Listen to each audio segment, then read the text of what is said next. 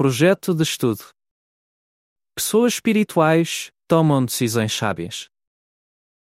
Leia Gênesis 25, 29 a 34 para saber se Isaú e Jacó tomaram boas decisões. Aprenda mais com o contexto. O que aconteceu antes? O que aconteceu depois?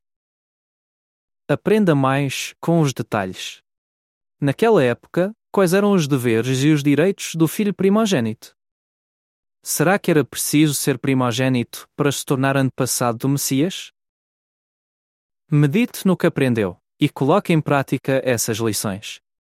Por que é que o privilégio de ser primogênito era mais importante para Jacó do que para Isaú? O que é que Jeová achava de Jacó e de Isaú? Por quê? O que é que Isaú poderia ter feito para tomar melhores decisões?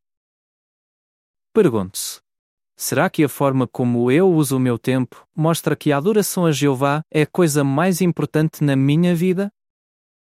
Será que o meu programa semanal inclui atividades espirituais, tais como a adoração em família?